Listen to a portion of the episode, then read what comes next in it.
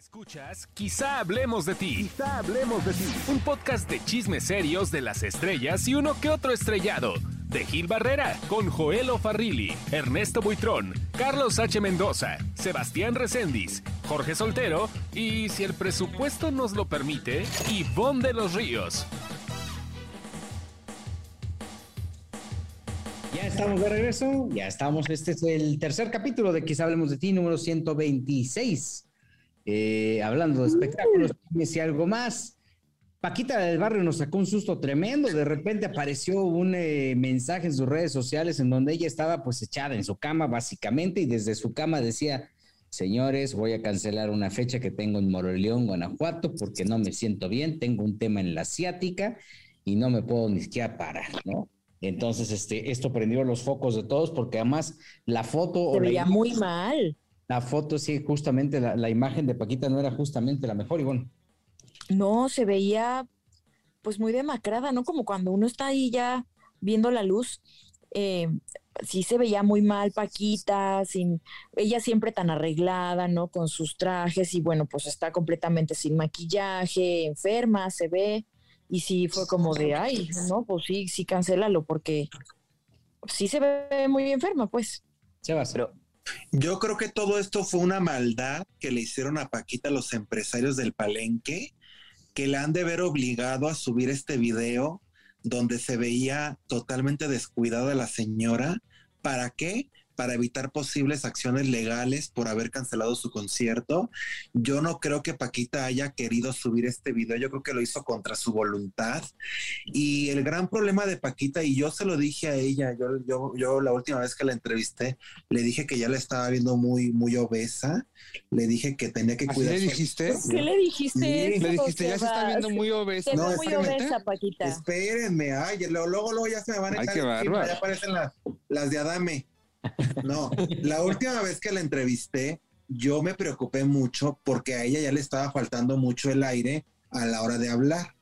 Entonces yo, además de decirle a Paquito, yo le dije a Paquita que cómo estaba haciendo su, régimen de alimentación, porque yo ya la veía muy cansada, la veía que se estaba cansando mucho y la veía un, le veía eh, mayor peso, pues la verdad, porque también tenía los pies muy hinchados entonces, antes le cabían en el zapato cuatro dedos, ahora ya nada más le cabían dos.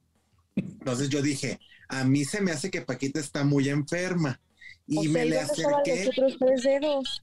No, pues salidos. lado, salidos. Entonces ya me le acerqué y, le, y ya me dijo Paquita, me sorprendió porque me dijo que estaba a dieta, que estaba comiendo muy bien. Entonces yo le dije, a ver, Paquita, ¿y no has pensado realmente hacerte el bypass o, o echar mano de alguna cirugía como lo hizo don Julio Preciado, que le fue muy bien y le recobró la salud. Y ella me dijo que sí lo había pensado, pero pues que le había dado mucha flojera y ya le daba miedo a estas alturas del partido.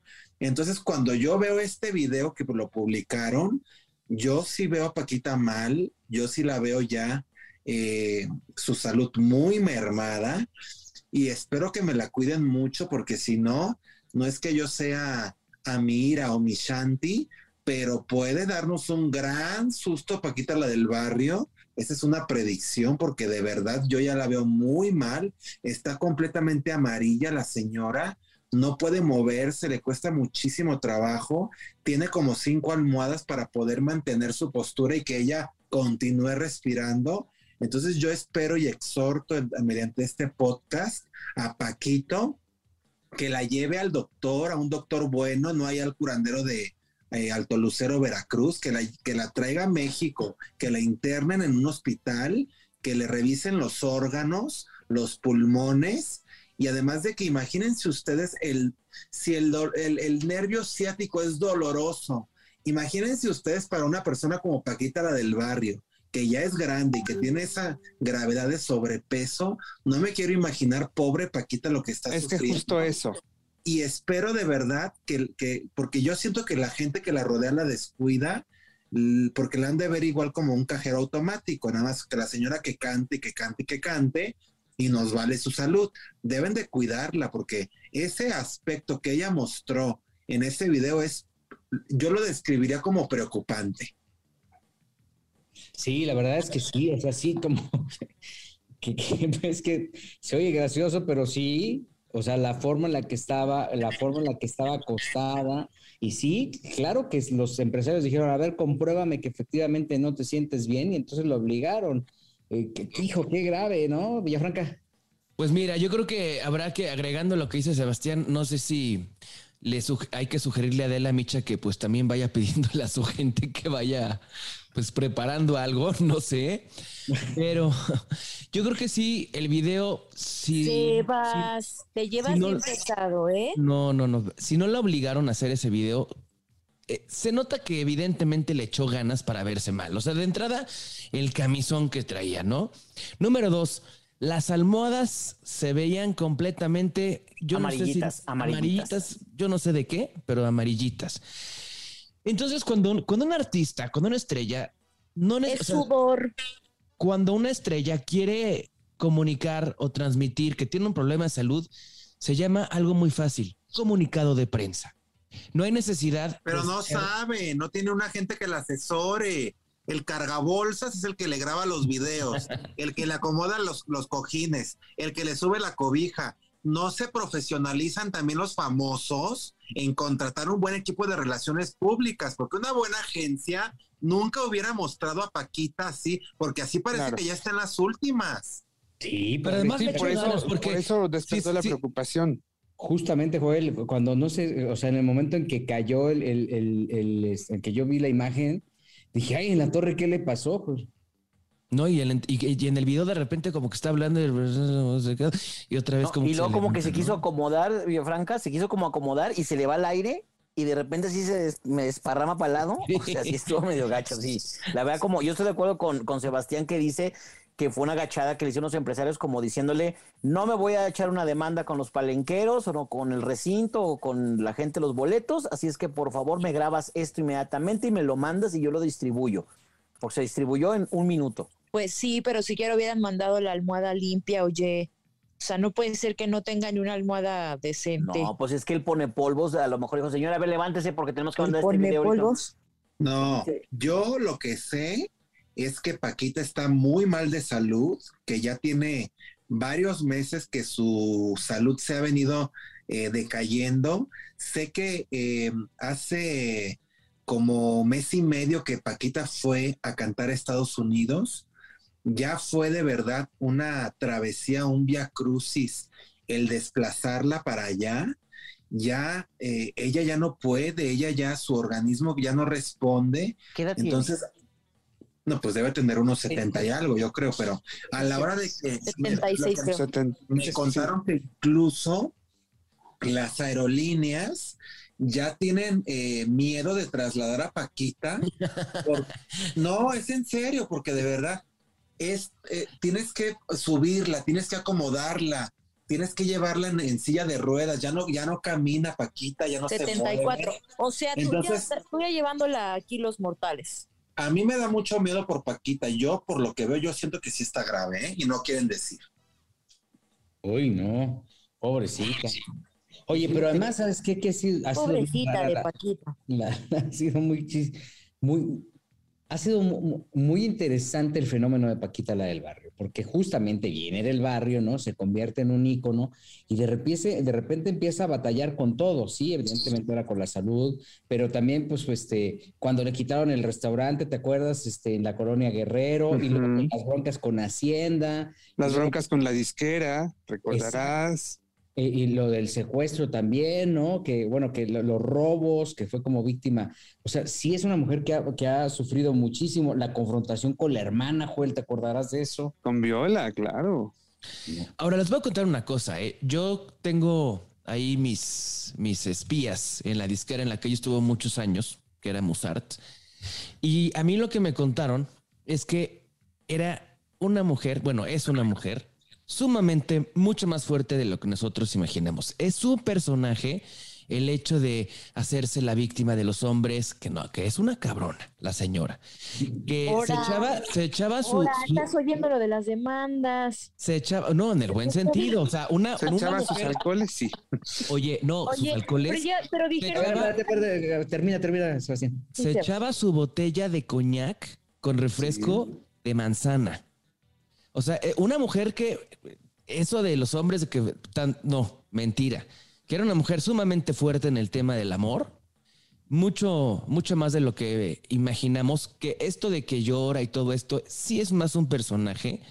Y entonces también, como que el tema, el, el tema de la salud, pues no le ha ayudado mucho en la cuestión de que no se ha dejado ayudar. Entonces, una persona... No se cuida, come mucho, come mucho frito. Come, toma, eh, todo esto, pues oye, es que cómo se atreve a vivir, Dios mío, come y toma. No, no, no. Oye, que, le están poniendo sonoterapia y que con eso ya no le duele la ciática. Pues sí, pero lo que dice Sebastián es cierto, o sea, eh, ya tienen ya tiene 74 años, entonces es importante que ya le cuiden los viajes, le cuiden la salud, le den una buena dieta, quizá a lo mejor ya el pase es peligroso a su edad, eh, este, pero o sea, como que hay que verle. Pero aparte dices, bueno, son de estas figuras que nos están quedando. Estaba viendo el cartel de la, de la Feria del León, que ya, ya va a comenzar. Y, no, ya está, ya, ya, el cartel ya. no, ya, pues, o sea, pero me refiero que, que lo estoy viendo y dices, uy, o sea. Ya no queda nadie. No, por ejemplo, mira, está Alejandro Fernández, está Emanuel Imijares, Gloria Trevi, Carlos Rivera, Pepe Aguilar, Ángel Aguilar, Natalia Jiménez, María José, Hash, Edith Márquez, Banda MS, Intocable, Pancho Barraza, Duelo, los comediantes que es Teo González y el Costeño, Matiz.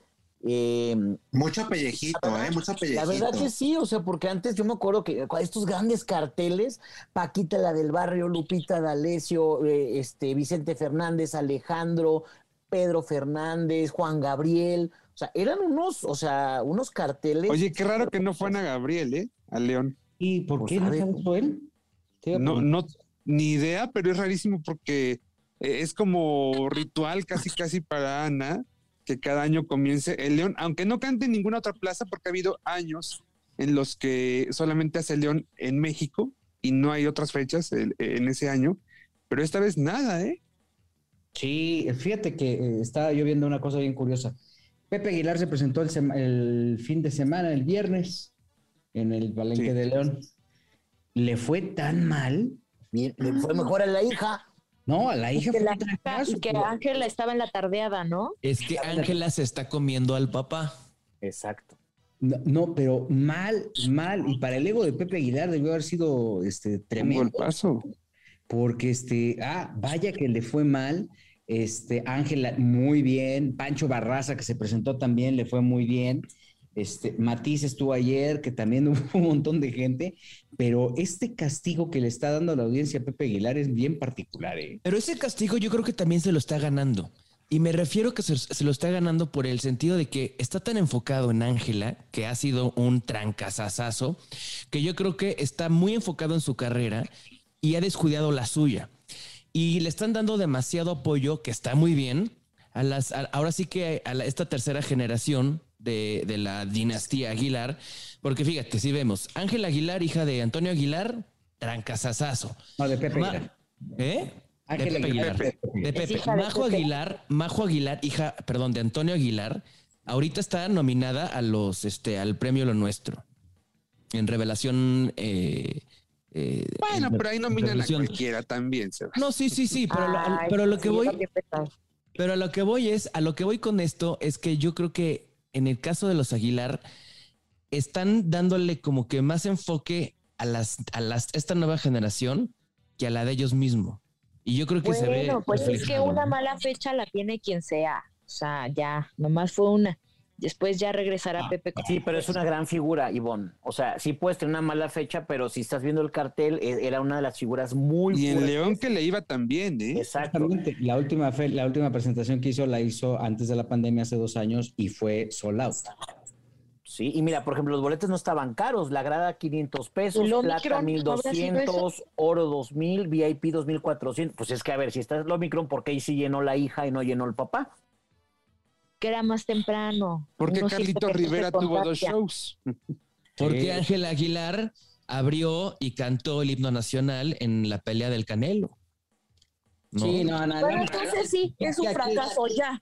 Aquí el tema es que no le está yendo bien y obviamente pues él, yo creo que tanta soberbia y lo que hace en redes sociales, en algún momento pues a la gente también le ofende. Entonces va a decir, ah, ¿para qué voy si me ofende?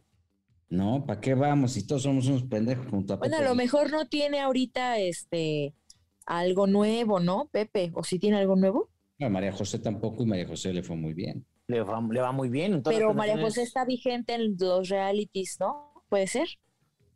Sí, No. pero Pepe, Pepe es pesado. Pepe, Pepe tiene un carácter O difícil. pues está bien alto también. No, no por eso. O sea, Pepe es un gran cantante, pero sí es pesadón. O sea, por ejemplo, la regañada que le puso al público cuando criticaron a su hija, este, un día después de lo del himno nacional, o sea, también no, Ivonne. O sea, como lo No, decía y Gil. también a la gente, a la gente no le gustó, creo yo, ese, ese video que lanzó contra su hija, ¿no? Como, no, es que o sea, hasta un poco agresivo con la hija. Entonces, como que la gente dice, bueno, pero ¿por qué? Si es el papá, apóyala, es, es mujer, es, está chica, es niña. Eh, Una vez también en un video que subió que estaba en un avión, estaba grabando un saludo, no sé qué, y de repente voltea y la calla. Son detallitos que el público se da cuenta. Yo, yo, pien- yo opino, en mi, en mi muy humilde opinión, yo creo que Pepe Aguilar empezó capa caída desde que pasó lo de su hijo, lo del hijo, el, el que... eh, El que ¿Es que trae los unos chinos? chinos en la cajuela.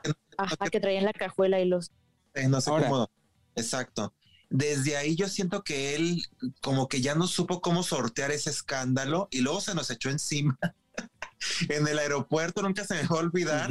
Que se nos puso roña ahí, se nos, imagínense de dos metros Pepe Aguilar correteándonos todas las cotillizas corriendo ahí como desquiciadas Ay, no fuera el chacal, ¿verdad, chaparrito? y ya no nos quiso a la prensa, que porque los aeropuertos no eran lugares de entrevistas. Y luego ya de ahí ya como que también como que no lo han Ahora sabido. díganme algo. Les pregunto algo a todos. Quiero que me respondan cuál fue el último éxito de Pepe Aguilar. Es lo que les estoy diciendo, no tiene. O sea, sí Bueno, tiene, pero ¿acordamos? ya- ¿Nos pero- acordamos? ¿Cuál fue? Solo. Esa es una, por ejemplo. Pero hace, desde 15 o 16 años, ¿no? Bueno, sí. Solo Bueno, pero a ver, Yo creo que, yo, yo La creo que hay, hay, hay artistas que a lo mejor no tienen un, un éxito. De Luis Miguel lo vas a estar hablando. Yo creo que los artistas luego no tienen un éxito reciente. Pero ¿qué pasa? Que la gente lo que quiere es escuchar las canciones que ya De conocen. catálogo. Pero no es el caso ves- de Pepe. No, no, no, pero tú vas a un concierto y si y vas a ver a las Pandora, o vas a ver a Flans, o vas a ver a, a Cabá, o a, o a OV7, o a Timbiriche, tú quieres escuchar y cantar las canciones que ya conoces de ellos, que son de hace 40, 30 años. Por eso el Si te de sale un 90. concierto, si te sale un concierto en el que son Por puros las 40 temas años, nuevos, si yo no había nacido. Uno por uno, son- uno por uno, uno por uno, por favor. si son, si son puros temas nuevos, la gente no va, la gente no le Claro. gusta, ¿no? Y otra cosa, por ejemplo, ya ven que yo les platiqué estas tres fechas que tuvo Alejandro Fernández acá en Guadalajara, en el auditorio. Me llamó la atención algo. ¿Se acuerdan que aquí destrozamos el tema con Natanael Cano? ¿Ok? Y entonces Alejandro lo canta, pero como con otra versión, un poco más como acústica, sin tanto asunto tumbado, como le llaman. Y le fue bien, la gente la cantaba. O sea, me llamó mucho la atención eso porque Perdónalo, señor. no, es que te va. Lo que me gustó fue que sí hay como un balance entre el catálogo que tiene Alejandro, el homenaje que le está haciendo su, su papá, sus canciones nuevas y el público sí se las sabía. Y ahorita haciéndole caso a Ivonne, o sea, yo si voy a un concierto de Pepe, voy a esperar las, las canciones de catálogo porque no me acuerdo, no sé ni cuáles son las nuevas, la verdad.